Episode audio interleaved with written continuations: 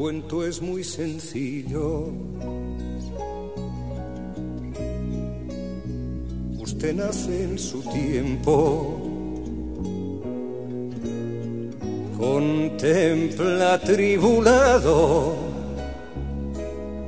el rojo azul del cielo. El pájaro que migra y el temerario insecto que será pisoteado por su zapato nuevo. Usted sufre de veras, reclama por comida y por deber ajeno, o acaso por rutina llora limpio de culpas, benditas o malditas, hasta que llega el sueño y lo descalifica. Usted se transfigura, ama casi hasta el colmo. Logra sentirse terreno de tanto y tanto asombro. Pero las esperanzas no llegan al otoño corazón profeta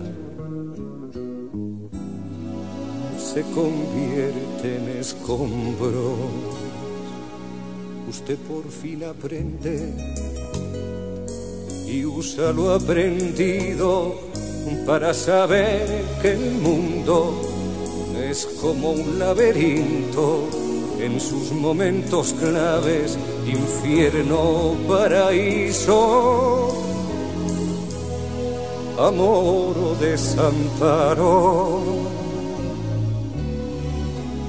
Y siempre, siempre un lío. Usted madura y busca las señas del presente. Los ritos del pasado y hasta el futuro en Sirene. Quizás se ha vuelto sabio irremediablemente. Y cuando nada falta, entonces usted muere. Cuento es muy sencillo.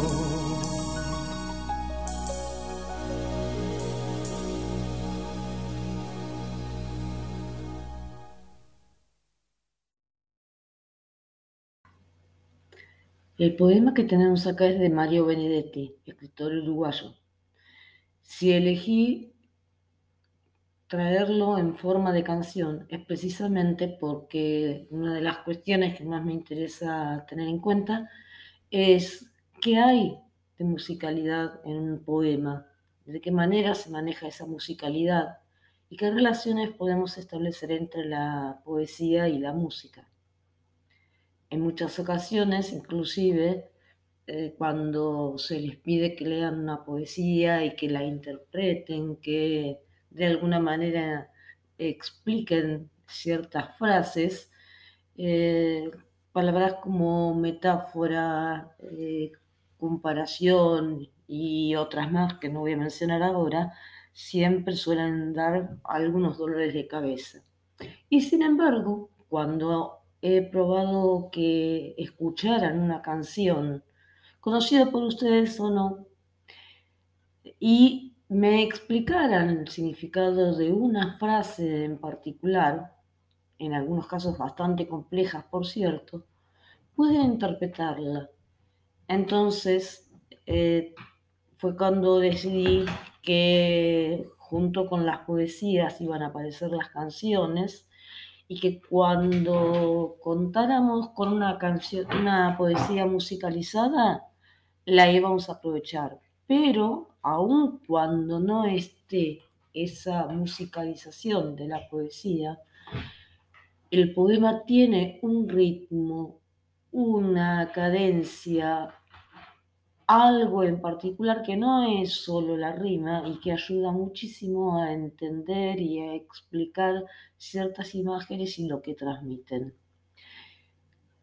En este caso, además, el título es bastante llamativo y dará para conversar y plantear algunas cuestiones más para tener en cuenta al momento de tratar de entender las diferencias que puede haber entre la poesía y la música, así como de encontrar todas las similitudes, no solo entre esa canción y la poesía, sino entre otras poesías u otras canciones.